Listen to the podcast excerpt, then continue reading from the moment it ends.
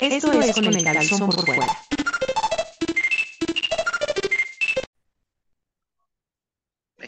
Hey, hola, buenas tardes, ¿cómo están? Mi nombre es Neto Rivera y conmigo se encuentra Claudio Cuevas.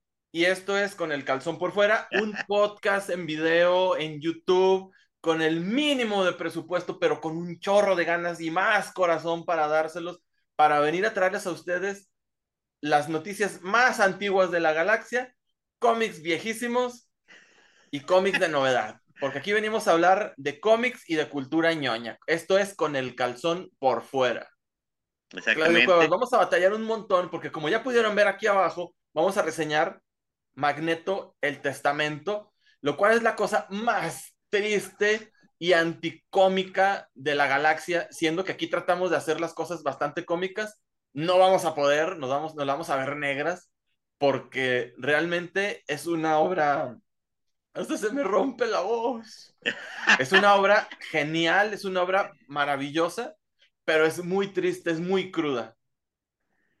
Sí, o sea, no sé, ¿ya empezamos con eso? No, no, vamos primero. Tenemos una noticia que es de la semana pasada.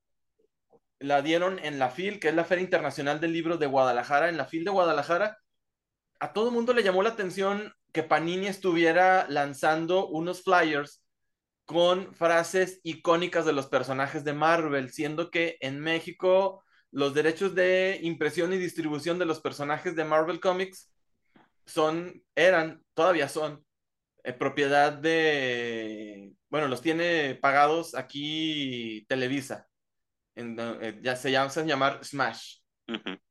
Entonces, que sacara un flyer diciendo, es hora de pelear, es hora de golpear, unidos, y otras frases relativas a personajes de Marvel, asombroso, creo que pusieron. Todo el mundo, ¿qué va a pasar? Empezaron con, con ciertas teorías, luego surgió ahí un vato que dijo, así con una figura así, ya de cuenta, hagan de cuenta, así, oh sí, bueno, vamos a, yo les voy a contar, no te crean, no fue así, pero sacó un texto diciendo que él, así como testigo protegido, diciendo que él había estado en una junta y que lo que iba a pasar, y realmente sí sucedió, es que iban a anunciar que los derechos de Marvel de impresión y distribución de, material impreso en papel ya iban a pasar a manos de Panini, esta, editorial italiana eh, que tiene muchos años en Europa teniendo los derechos de, distribución, se los quitaron a Norma allá en España y entró Panini y ha hecho un trabajo excelente en Europa. Pues yo creo que Panini a nivel mundial es este una básicamente monopolio, ¿no? O sea, en todos lados tiene los derechos de los mangas, de los de Marvel, de DC y de cuanta cosa se le cruza en el camino que tenga un mediano éxito. Panini siempre se queda con los derechos de eso, ¿no? O sea. Pues por eso Panini nos ha quedado con nuestro programa, amigo, porque no tenemos ni siquiera mediano éxito. Claro que sí, Por culpa de ustedes, un día, que no nos han recomendado. Un día nos van a sacar nuestro álbum de estampitas de con el calzón por fuera, vas a ver. Ojalá. Oye, sí, entonces, esta, en la, nuestros amigos de la Covacha dieron la noticia que ellos sí dan noticias a tiempo. no como nosotros. Eh, bueno, y nuestros amigos de la Covacha dijeron, se termina el reinado de terror de Televisa y comienza el reinado de terror de Panini. Vamos a ver qué nos depara el destino. Tiene buenas traducciones, tiene buen papel, tiene unos canales de distribución buenísimos. Yo, el único pero que le podría ver son, no es cierto, porque incluso de repente tiene buenos precios. Y va muy al corriente con las, con, con las publicaciones, al menos en Europa lo que se publica en Estados Unidos como al, mes o dos meses, cuando mucho ya lo están publicando también en, el idioma eh, que corresponde a cada país. Sí, y yo creo que no tarda también en quedarse con los de DC, ¿no? O sea, este se quedó con los de Marvel primero porque fueron los que yo creo primero se vencieron la licencia. Pero no sé, digo yo, viendo cómo Televisa ahorita este, está casi ya tirando la toalla en todos lados, este, yo digo, te digo, yo creo que eh, en cuanto se venzan también los de DC también los va a perder y así, ¿no? O sea, no veo, o sea, no les veo como que eh, tengan la, fuerza como para quedárselos, ¿no? Sobre todo porque DC vende menos que Marvel, o sea, si, si no, si no les este, era negocio invertirle a los de Marvel, eh, menos a DC menos el de DC. Que no tiene, que justamente, o sea, en Televisa, el, los principales problemas de Televisa para mí como consumidor eran las A, las traducciones que ponían a unos becarios con tal de ahorrarse el dinero de los traductores, ponían a gente con Google Translate y no hacían una buena, no, ni siquiera adaptación, no hacían ni siquiera una buena traducción, no había una corrección de estilo, no había una corrección de, de, de nada, de nada. Parecía que no leyeran ellos los cómics que estaban publicando. Esa es mi principal queja contra ellos. Y segundo, lo, el plan editorial parecía que no había ni uno, parecía que aventaban una moneda al aire y con eso a ver qué caía y era lo que iban a publicar. Por, y la manera en publicarlo era, era patética, era patética, porque por ejemplo, hace cuántos años empezó a salir en inglés House of X y Power of X de, de Jonathan Hickman. Pasó bastante tiempo para que publicaran esas, esas dos miniseries y luego empezaron a publicar todos los títulos que había, los publicaban en unos compilatorios que en Estados Unidos los, e, era, eran, se publicaban 10 títulos de, mutantes al mes. Ellos hacían un compilatorio con los 10 que se publicaron el mismo mes, pero pasaban dos o tres meses y no publicaban nada. Entonces solo atrasándose y atrasando y, atrasándose. Entonces, para, nos las, se las brincaron digo, para mí, no sé, digo, porque yo no estoy enterado en esas cosas, pero para mí eso me sonaría que precisamente lo que estamos hablando, ¿no? La falta de, dinero de Televisa, ¿no? O sea, porque no puede mantener un ritmo de impresiones si no se están vendiendo a, o sea, me imagino que a lo mejor hasta, ahora sí que, hasta que no vendas estos no tengo dinero para imprimir otros, ¿sí? Pareciera que no pudiera ser porque es Televisa, pero yo no sé, digo, a veces yo veía unas cantidades tan grandes, digo, yo no, yo no compro nada de esto, ¿verdad? Pero simplemente yo cuando voy al Walmart veo unas cantidades asquerosas de cómics, recopilaciones y de tanta cosa ahí que es dinero parado, porque, o sea, eso obviamente Walmart no lo compra y se lo queda. Están ahí a préstamo y si se venden, Walmart los paga y si no se venden, se los regresan, ¿no?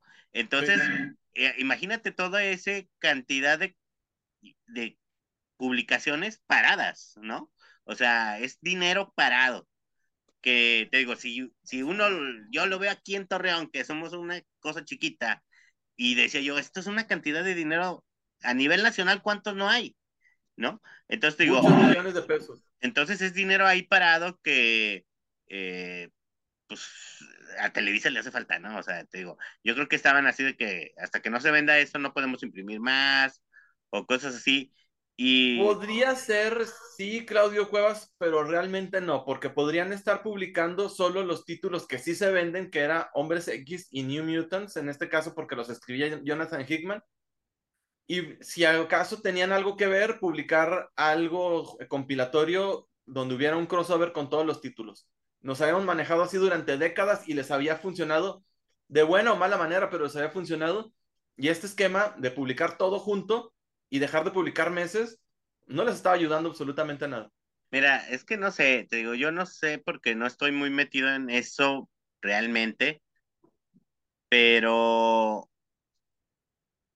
verdaderamente la gente está comprando cómics, o sea, de estos, o sea, bueno, ya lo vamos a ver hasta que esté compañía y a lo mejor ya haya una cierta regularidad, pero yo creo que también tiene que ver que la gente no está comprando gran cosa, ¿no? O sea... Podría ser, pero también a mí me llama la atención. Panini no son unos improvisados. Panini tiene conocimiento del mercado mexicano, ya tienen varios años trabajando aquí en México. No es como que, ay, nos engañaron, pensábamos que íbamos a vender mucho y ahora no vendimos. Seguramente hicieron estudios de mercado, ya conocen el mercado no creo que se hayan animado a, así nomás. Y no creo que sean baratos los derechos de, de, Marvel. Sí, o sea, digo, y tiene que ver también, tenemos que ver que, me imagino, no sé, no, no generalmente no nada más es para México, sino es así como que varios países van en el mismo paquete, ¿no? O sea, no este, entonces, te digo, pues no sé, nada más los que están ahí adentro sabrán bien, pero yo creo que a Televisa le falló porque no creo que, o sea, la gente no está comprando. O sea, digo, nosotros ve, aquí en este programa, ¿cómo batallamos para conseguir un cómic chido para hablar cada semana? ¿No? O sea, como que también no ayuda mucho que no hay gran cosa chida publicándose en, en Estados Unidos, pues, en cuanto a Marvel y DC. En cuanto a Marvel y DC, sí tienes toda la razón, pero bueno, amiguitos, vamos a hablar de dos cómics, dos series. Ya se acabó esta noticia porque... Mira, yo creo que primero vamos a hablar de... ¿Yo traes algo? Yo sí traje. No, Antes de yo la próxima semana, cuando tengamos el programa con Yaya, yo les voy a traer unas mantecadas bimbo rellenas, agárrense de la lechera de Nestlé. Tú traes, vas por la diabetes, ¿verdad? O sea, ese es tu. Horse, my horse. este creo que tú ya habías hablado de él, eh, del de naranja. Sí, de mandarina. No, este es naranja. Dice orange. Ah, yo el que probé fue chupa chup de, de mandarina. Ah, sí. Bueno, este es de naranja. Entonces, no, es nuevo, entonces no es el mismo. Vamos a ver. Yo había hablado aquí, creo que el de, el de uva. Entonces, este, huelen rico, ¿eh? O sea, no, rico. no por nada, o sea, dices tú, este sí se antoja. Fíjate que sí es diferente, el tuyo era más anaranjado, ¿no? Sí, es que era mandarina. Este está así como amarillento, verdaderamente color jugo de naranja. A ver.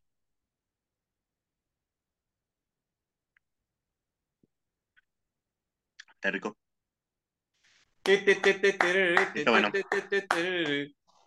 Sí, este sí se antoja, pues, o sea, es que por decir, tomas una Fanta de naranja y como que ya después de un ratito ya es mucho.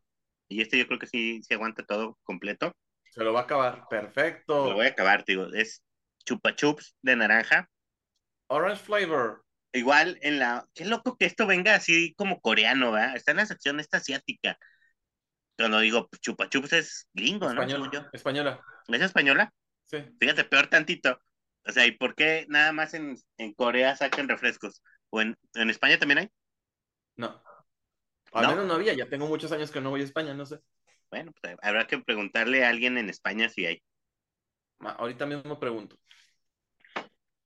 Oigan, bueno, entonces vamos a reseñar cómics, Claudio Cuevas. Vamos a reseñar, ¿con qué empezamos? Señor productor, ¿qué vamos a empezar pues, con? Con el de Magneto, ¿no? Ok, Magneto Testamento. Es un cómic eh, que se publicó en 2007, 2008, no recuerdo. Más o menos. X-Men Magneto Testament.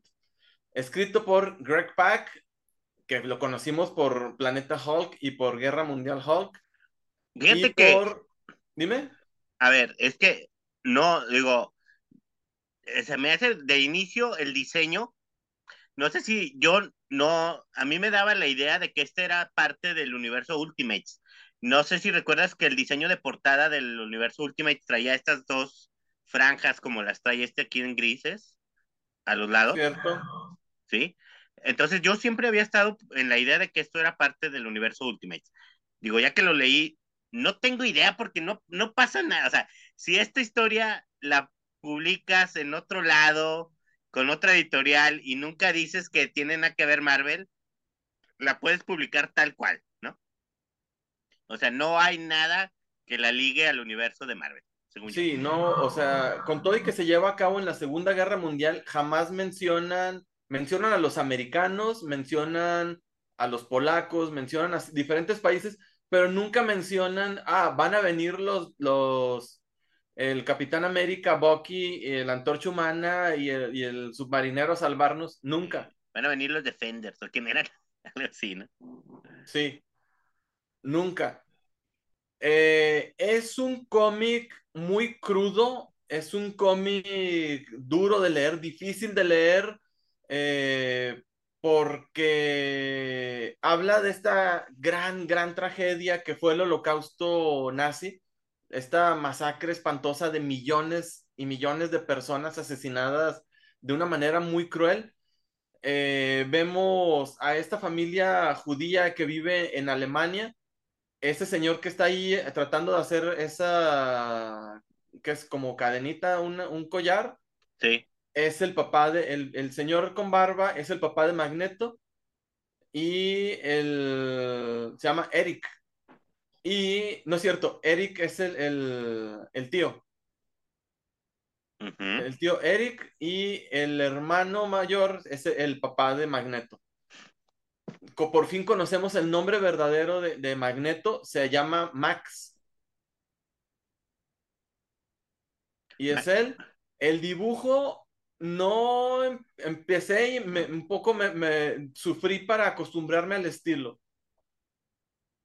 Sí, a mí tampoco no me lateó mucho el dibujo. O sea, estos ojos así gigantescos que le ponen, eso así como que está así como que y medio distorsionado. Eh, no sé, o sea, no es este. No, no, no sé, no me convenció mucho a mí. No, a mí tampoco. O sea, pero conforme va avanzando la historia y se están poniendo cada vez más y más y más y más trágicas, las cosas, vemos las injusticias que se cometieron durante ese triste periodo de, la historia de la humanidad, donde vemos los asesinatos tan crueles, donde vemos eh, la magnitud del horror que vivieron estas personas. Eh, el dibujo va cobrando cada vez, se va moldando cada vez más a la historia y se hace, forma parte natural, digamos, de, de, esta narrativa. Lo que en un principio me molestó fue lo que terminó encantándome todavía más de, de este, de este cómic, de este gran cómic. Es un gran cómic, realmente. Los cómics no nada más son de, superhéroes, hay, hablan de, de grandes hazañas. En no este llores, no pues es que sí está para llorar. Aguanta. Pero en este cómic se habla de, de una gran hazaña se habla, digo, sí se me cierra un poco la garganta, pero no es por la tristeza, sino porque me hace falta mi agua y hoy voy a volver a tomar agua de la manera menos masculina posible. bueno, o sea, sí, o sea, este es básicamente como eh, decimos, esta es una narración de todo lo que pasó en esta eh, de los nazis en, su, en, su, de los nazis en su exterminio hacia los judíos, ¿no? Y eh, la historia se centra en una familia, ¿no? La familia de, de Magneto, y cómo ellos eh, inicialmente, eh, creo que es el abuelo, ¿no? No, el papá, ¿no? Que es el que le dice, no, no hay pedo, hay que adaptarnos, ¿no? Y empiezan, cómo van viendo como, no, güey, o sea, no es cosa de adaptarse, es, tenemos que huir, ¿no? Y van huyendo y a donde van huyendo, que creen que van a poder encontrar un poco de paz, los van alcanzando los nazis, ¿no? O sea, y van arrasando con todo lo a donde van, por donde van pasando, ¿no? Hasta que eh, llega el punto donde obviamente los, los alcanzan y los mandan a estos campos de concentración, ¿no? Y aquí vemos el sufrimiento que hay dentro de estos campos de concentración. Eh, básicamente digo, si llegaron a ver la lista de Schindler, eh, es una cosa de ese estilo, ¿no? O sea, no es una historia eh, palomera y llevadera, ni no, o sea, es una historia donde es tu, güey, qué pedo, o sea, todas las cosas que pasaban, todo lo que les hacían, todo a lo que los obligaban, ¿no? Eh, estas pequeños momentos de esperanza que les daban, ¿no? De que, güey, súbanse, porque allá arriba hay comida en el, en el tren y en realidad era nomás para treparlos y llevarlos a otro lado a, a las cámaras de gases y todas esas situaciones, ¿no? Eso se me hizo súper cruel y seguramente sí sucedía. Eh, a un niño que le este magneto le dice, tú vas a decir que tienes 18 años. Y luego llega el, el señor nazi y le dice, a ver, aquí hay niños, ¿verdad? Porque ya los vamos a llevar a la escuela, ya van a regresar. Yo, yo, yo tengo 14. No, pendejo, di que tienes 18. No, yo soy niño, tengo 14, lléveme a la escuela. Y allá afuera lo mataron de un balazo en la jeta. Sí, exacto. O sea, pasan cosas horrendas. Créanme que pasan cosas muy, muy duras. como les digo, los, los cómics no nada más tratan de, de, cosas mundanas y de cosas fantásticas, hablan también de cosas horrendas y reales que sucedieron. Y este es el caso. son personajes fantásticos y, de ficción, pero los ponen en situaciones que realmente se vivieron, se sufrieron, y es muy duro. Hay unas palabras que escribió Greg Pak en 2008, que es lo que voy a leer, que en el cual se menciona que su editor, que se llamaba, que se llama Warren Simmons y Greg Pak, desarrollaron esta historia a lo largo de tres años. Fue un trabajo de ardua investigación para dar los datos más reales. Mencionan cifras, mencionan eh, lugares y mencionan sobre todo eh, pues las atrocidades, ¿no? Pero también como es parte del universo Marvel, esta historia que estamos viendo, dice que a lo largo de los años de la historia de, Marvel se han contado diferentes historias de Magneto, de Magneto durante la Segunda Guerra Mundial y variaban demasiado. Entonces, lo que hace esta historia es unificar todas las versiones de Magneto en la Segunda Guerra Mundial y hacerla una sola. Sí. Sí, eh, bueno, y hablaba hace rato con un amigo, sin agraviar, amiguitos.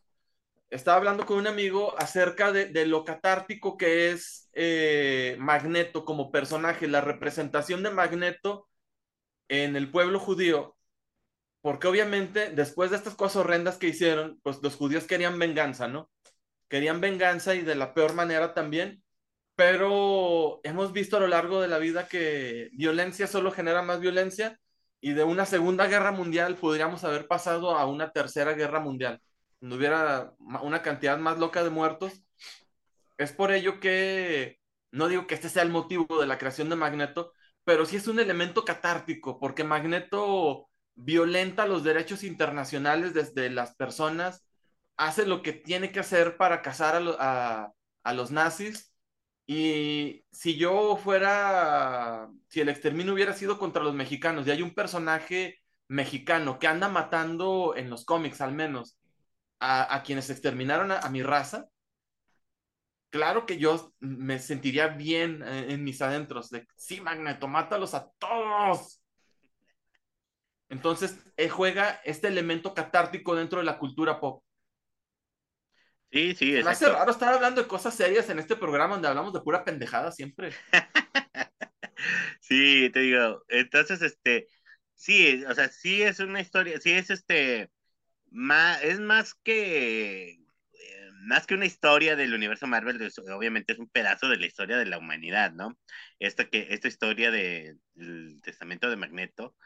Y este, y sí, o sea, te digo, eh, hay varias oportunidades donde y creo que en algunas otras historias, otras versiones, sí se ve como Magneto ya eh, presentaba o de repente, ¿no? Se veía así como que movía un barrote, o sea, ya tenía, ponían que ya tenía en evidencia sus poderes. Aquí hay momentos donde dices tú, güey, va a sacar el poder y nunca lo saca, ¿no? O sea, verdaderamente, te digo, es, es nada más la historia de lo que pasó en esta parte de la Segunda Guerra Mundial y es este ponerle la etiqueta de que es parte del universo Marvel, pues como para, eh, digo, como parte buena es porque dices tú, más gente lo va a leer, o sea, no lo estaríamos leyendo si no nos hubieran dicho que es de Magneto, ¿no? Es lo que te decía, si es este, si nada más nos hubieran dicho, este es un, un cómic acerca del holocausto en la Segunda Guerra Mundial, pues a lo mejor no lo, no, lo habríamos leído, ¿no? O sea, sí sirve que eh, se utilice, dijéramos, ¿no? La, la popularidad de estos personajes para dar a conocer este, estas cosas, eh, estas tragedias de la historia de la humanidad, ¿no? Porque pues también digo, no puede uno andar viviendo negándolas o eh, así como que haciéndose güey de que, bueno, pues ya ni modo, ya pasó. No, no, digo, pues tiene uno que conocerlas para, pues para evitar que vuelvan a pasar este tipo de situaciones, ¿no? Entonces, a mí sí se me, se me hace bien que, que sí se haya publicado con el sello este de que es parte del universo Marvel, para que la gente, más gente lo lea, ¿no? Y ojalá también agarren la onda de que sí es algo real y no se piensen luego que como es parte del universo Marvel es algo inventado, ¿no? O alguna cosa así. O que está exagerado, porque dices tú, pues no está exagerado, al contrario. La realidad fue todavía más gacha que lo que vemos en este, en este cómic, ¿no? Sí, otra cosa, bueno, primero, ¿por qué se llama testamento? Porque eh, Magneto creía que él no iba a sobrevivir. Entonces dejó en un ánfora, dejó el testamento, narró todo lo que había pasado ahí y dice que pide perdón y dice que está muerto. O sea, para que cuando estén leyendo esto, él ya va a estar muerto. Y efectivamente, se cambió el nombre, se, cayó, se cambió el apellido, porque quien él fue, quien vivió todas esas atrocidades, quiere dejarlo un poco atrás. Entonces, ese es su testamento. Lo deja ahí escrito y él mismo va y lo rescata. Una cosa muy padre también, acuérdense que Stan Lee era, era judío. Aquí pone una carta donde Stan Lee y luego vienen en notes que vienen unas en cada página van narrando número uno y en luego página uno y van dando datos de, históricos porque acudieron para, para la creación de este cómic acudieron al instituto de de cómo se llama de historiadores del holocausto Instituto de Estudios del Holocausto. Entonces, digo, no es nada improvisado, realmente todo, todo, todo, todo está justificado, todo está fundamentado y vienen página por página, van explicando qué es lo que pasa y el contexto histórico en el cual está llevándose a cabo. Es un cómic brutal eh, para donde lo vean. Obviamente tiene cinco calzones sobre cinco de mi parte. Sí, sí, o sea, te digo, porque aunque te digo, no, a lo mejor el arte no nos es así como atractivo de primera mano, pero tampoco no podían poner una, un arte tipo superhéroe, ¿no? O sea, no hubiera quedado con el, con la historia. Entonces sí, este, eh, yo le doy un 4, yo le doy un 4. No es... Anda, Claudio. Este, no sé, digo, te digo, se me hace pues no sé, vean también la lista de Schindler para que vean que Mira, y otra cosa padre es que trae notas para profesores. Sí. Trae notas para los profesores por si lo quieren utilizar de libro de texto. Está buenísimo, Claudio. ¿Cómo no le pones un, o sea, nomás por el trabajo de, de, de curaduría, esto merece un, merece más, no le puedes dar un 4 por el arte. Bueno, pues no, es que no sé, no sé, no me convence mucho el arte. La historia, pues digo, pues es parte de la historia, es la historia real. Pues, o sea, en la historia, pues no hay este, es algo que pasó, no, no, no puedes decir que no. La más, este, no sé, no sé. Pero bueno, sí está, está chido que lo hayan publicado ellos, ¿no? No sé, te digo, como que es este parte de, de este, difundir la historia de la humanidad, ¿no? Capítulos oscuros de la humanidad, pues para que sepamos que, pasaron, ¿no? Sí, fueron cinco números publicados en 2000, en 2000, entre 2007 y 2008. Ajá. Bueno. Sí, si lo pueden conseguir, eh, yo estuve buscando la versión gringa en pasta blanda. ¿Cuánto creen que cuesta? Nada más no sé, tres mil, cuatro mil pesos. mil quinientos pesos. Sí, es que es una cosa de esas que se publicó una vez y nunca más la volvieron a sacar, ¿no? Yo creo. Pero existe la versión española publicada, adivinen por quién, por Panini, que la pueden conseguir por cuatrocientos y tantos pesos. Claro, te cobran 650 de envío. Bueno, nada más. Mejor hay que escribirle a Panini México, publiquen testamento cuando ya estén aquí. Ándale. Esa sería muy buena opción. Sí, sí, sí. Pues bueno, entonces, sigamos al siguiente cómic. Me siento bien raro, en serio, de estar hablando de cosas tan serias. Bueno, ahora vamos a hablar de algo no tan serio. Los Rogues. ¿Qué son los Rogues, Claudio Cuevas? Estos son eh, es el grupo de villanos de, de, Flash, que viene siendo el, el Capitán Frío, Boomerang, eh, el Mirror Master y ay no me acuerdo cómo se llama la patinadora dorada. Quién la patinadora. Ah la patinadora bueno aquí sale esta chava que tiene poderes como eh, púrpura algo así no sí pero ella no era no era enemiga de ella sí ella no era esa eh, bueno ella la agregan aquí en el grupo y, él también al, el Bronze Tiger. Ajá el tigre también. Y esta es una historia es como esas de DC que son del Black Label, que no están en la continuidad. Y es, los vemos ya a los Rocks en el futuro, donde ya, ya están viejitos, pues, han sido vencidos desde hace mucho tiempo, ya están en el retiro, podríamos decir, y viviendo. Reinsertados en la sociedad. Ajá, Reinsertados en la sociedad. Ajá, intentando vivir una vida normal. Pero como siempre, este, el, el Capitán Frío, pues no se, no se conforma, ¿no? No se conforma con esta vida que tiene ya de, de trabajar en una fábrica y, ir todos los días y sentirse entre humillado y oprimido, ¿no? Por el trabajo diario que, que tiene que hacer. Y él no está este, bueno, también por eh, las humillaciones que sufre de su, ¿cómo se dice en español? Parole office, officer. Mm.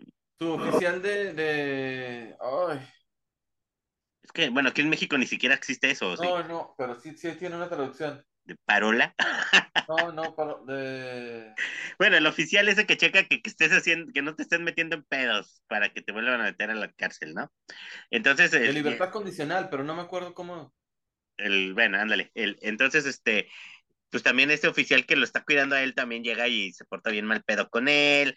Entonces llega un punto donde dice, ya, a la fregada, no quiero seguir en este, con esta vida, ¿no?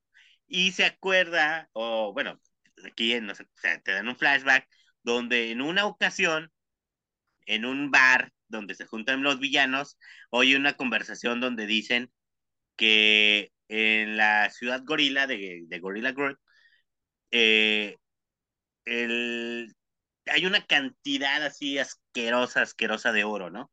Y que este Gorilla Groot cuando sale al mundo no sale en busca de dinero, sino en busca de poder porque dinero tiene a manos llenas ahí en su ciudad, ¿no? Entonces... el... No importa el oro, el oro para ellos no es importante, lo tienen ahí pues porque ahí estaba. Ajá. Y este, y entonces el capitán dice, pues ahorita que ya estamos todos viejitos y en retiro, este va a ser nuestro último gran golpe, ¿no? O sea, él a lo largo de los años ha estado investigando dónde pudiera estar la ciudad, cómo llegar, o sea, nunca fue algo que siempre tuvo en su mente y nunca había concretado, ¿no? Y entonces aquí en esta historia es, ya estando él grande y en el retiro, dice, ahora sí voy por esta porque ya no tengo nada más, ¿no? O sea, como que mm, es la, la gira del retiro, de la despedida triunfal, ¿no? Vamos a salir por la, por la puerta grande, dice él, ¿no? Y la historia, pues es eso, ¿no? Cómo va juntando al, al equipo, agrega nuevas caras, dijéramos, a, su equipo de Rocks. Y la misión es esa, ¿no? Ir por el oro a, de Gorilla Grodd. A mí me parece, me, parece una historia, no te digo similar, pero tiene ciertas características parecidas a lo que reseñamos la semana pasada con, con las tortugas. Ándale, exacto, sí, cierto, cierto no hay ni paralelismo ni nada, pero la premisa es esta. Es la última gran historia de la galería de villanos de Flash. Sí. Es muy probable que no salgan vivos de esta, pero es preferible tener un buen final a, a una continuación miserable, que es lo que han estado llevando. Sí, bueno, él, ¿no? Porque los otros la mayoría una vida, no, si los convenció tan fácilmente, algunos no tan fácilmente, pero si los convenció es porque todos estaban fastidiados. Bueno, sí, sí, sí, o sea, es que es esa cosa como que de los que han vivido, o sea, eh, como los que han vivido la fama y cuando la pierden, que ya no es la vida normal, no pueden llevar una vida normal, ¿no? Dijéramos, no se sienten completos. Así estos rocks eh, no pueden llevar una vida normal después de todo lo que han vivido, ¿no? Y el, cuando este llega y les ofrece la oportunidad de regresar a esas glorias, pues la toman, ¿no? Toman la oportunidad de regresar. Eh, ¿Sabes qué estoy pensando ahorita? Bueno, para empezar, el dibujo sí me gustó bastante. Va muy acorde con el tono de, la, de la serie. Sí es de superhéroes, pero al mismo tiempo no se siente completamente de, superhéroes. Sí, se siente como un cómic independiente hasta cierto punto. ¿Qué dijiste, Claudio? Es, se siente, es muy caricaturesco, pues. Sí, realmente sí, sí me, me gustó mucho, mucho, mucho me está gustando. Eh, son cuatro números. Eh, tiene otra particularidad, Claudio Cuevas, que dijiste que los primeros tres salieron de, seguido. Sí, fíjate que este, el, número más reciente, que es el 4, salió, sí me parece que en, diciembre, finales de noviembre, pero los primeros números ya habían salido hace unos, a lo mejor hasta seis meses, no sé cuánto, o sea, porque eh, los tres primeros salieron mensualmente y luego hubo un periodo como de dos o tres meses donde el cuatro no salía y le comentaba Neto que ni siquiera estaba anunciado en la página de DC, o sea, yo leí los tres primeros y me sacó de onda porque yo pensé que ahí se acababa la historia y se queda en continuación. Entraba yo a la página de DC buscando información de, bueno, ¿y cuándo va a salir el 4? Y no venía nada, o sea, no venía ni siquiera información de que existiera un cuarto número, ¿no? Digo, ¿sabías que... Sí, o sea, ¿sabías que existía un cuarto número? Porque al final del tercero decía, concluirá, ¿no? Pero decía yo, pues, ¿en dónde, cuándo, o qué, no? Y ya hasta, te digo, hasta recientemente ahora en, en noviembre, salió el cuarto número por fin. Este, supongo que, o sea, es un cómic eh, no es el típico cómic de 24 páginas, ¿no? O sea, es este. son, grandes. Son, cómics dobles, un poquito más de las cuarenta y tantas páginas tiene cada cómic, de, de, historia verdadera, ¿no? O sea, independiente de los extras que traen los cómics siempre, son más de cuarenta y tantas páginas. Entonces, a lo mejor, como que sí fue eh, una cosa muy pesada, no sé, para el dibujante o para el escritor. Y el cuarto número, pues yo creo que se, se les fueron, o sea, no alcanzaron a sacarlo a tiempo y por eso venían retrasándose mucho, ¿no?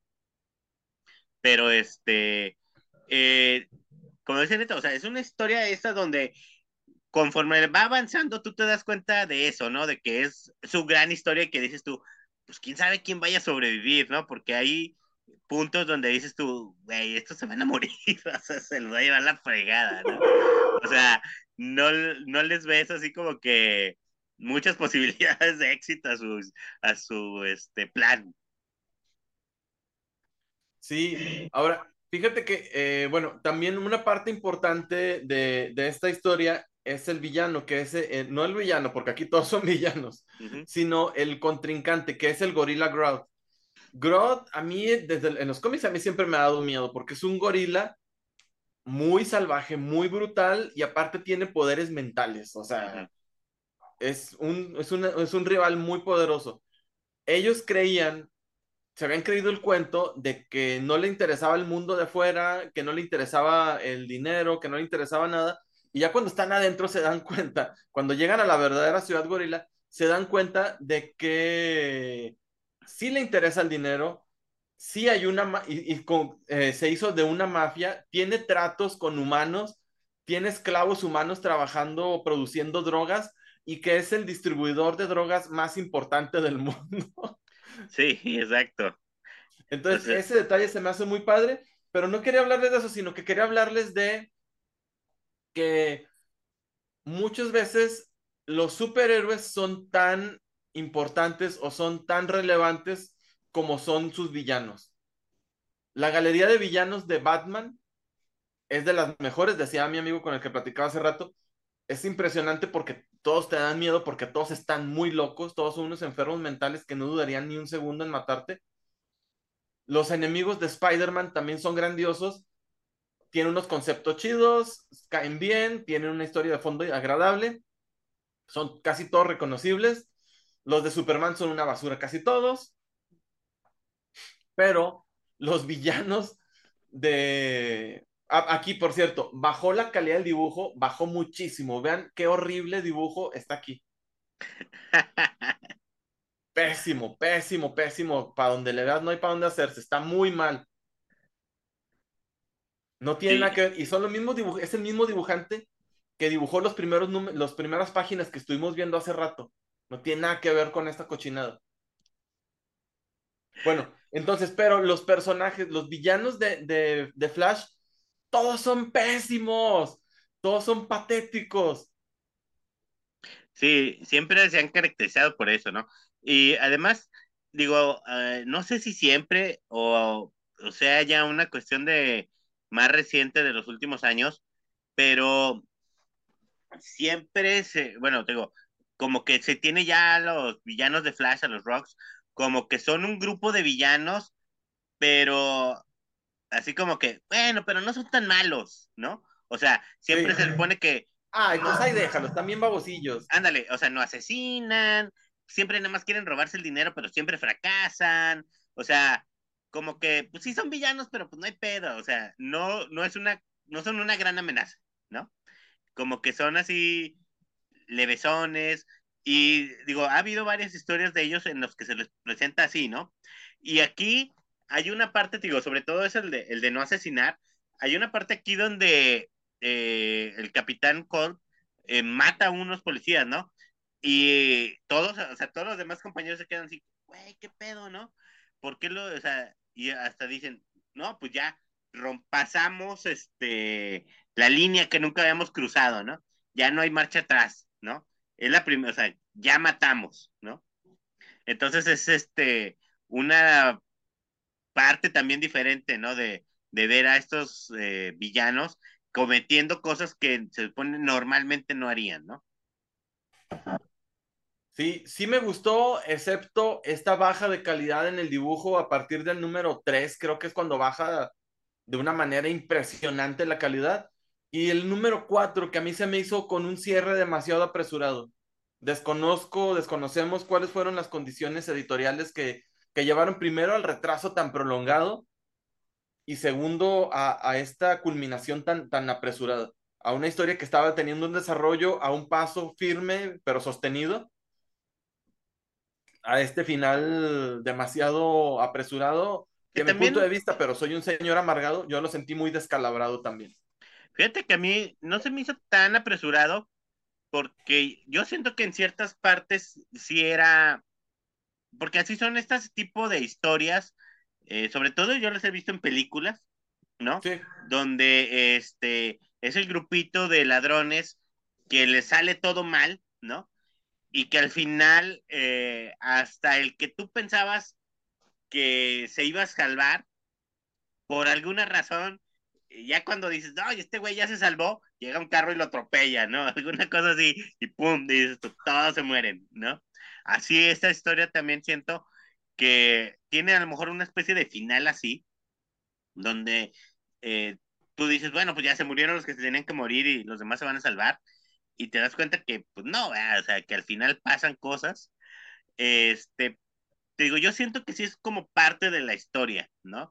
El, el que terminen así, algunas cosas tan rápido, pero sí está chido, o sea, se me hizo chido porque es esa, eh, como, como dices tú de lo de la tortuga ninja, ¿no? Esa gran última historia de ellos, ¿no? Donde dan el todo por el todo y donde dicen, pues si nos morimos ya ni modo, ¿no? O sea, nos morimos haciendo lo que queríamos hacer y no, como dices tú, viviendo una vida, una muerte lenta en esa vida gacha que teníamos allá en, en la ciudad, ¿no? Es por así nosotros, amiguitos, con este show.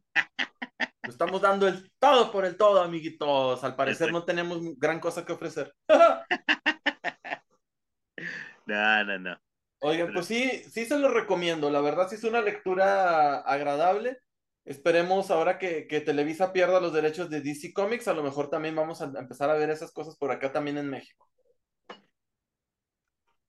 Pero sí, muy recomendable. Fíjate que... Eh, ver a estos villanos patéticos en una faceta nueva, una faceta, les diría humana, pues pues sí, pues así somos los humanos a veces de, de gachos y cuando pasamos nuestros límites y queremos algo más allá, cuando estamos ya fastidiados, atravesamos esos límites y ya no hay marcha atrás. Exacto, y este, y aquí sobre todo el, manejo del Capitán Colt, ¿no? Que es este, que es el que mueve todo y cómo incluso a lo largo de la historia sus compañeros le, le empiezan a reclamar, le dicen, güey, bájale, ¿no? O sea, ¿qué pedo contigo? O sea, no nada más, este, eh, o sea, como que los demás no van en esa, o, o inicialmente no, pero después sí, pero no van con esa mentalidad de que no hay pedo si nos morimos. Los otros a lo mejor sí van inicialmente con, vamos por el dinero, nada más, y vamos a salvarnos. Y el Capitán Colt desde el inicio sí va con el, si me muero no hay pedo, ¿no? Y este, y es como que en el camino es donde les da el shock a los demás compañeros, que terminan agarrando también como que esa misma onda, ¿no? Y este, y pues no sé, nada más decir, o sea, cómo en DC verdaderamente lo chido ahorita está en el sello de este de Black Label, ¿no? O sea, sí, completamente. Es lo que, lo que mejor, lo que está fuera de la continuidad de lo que son las mejores historias que hemos leído. Sí, porque realmente la continuidad pasó de ser algo atractivo a ser un lastre, a ser una prisión. Sí, sí, exacto. Y pues aquí, pues bueno, amiguitos, hemos llegado al final del show. ¿Cuánto, qué, qué, calificación le das, Claudio Cuevas?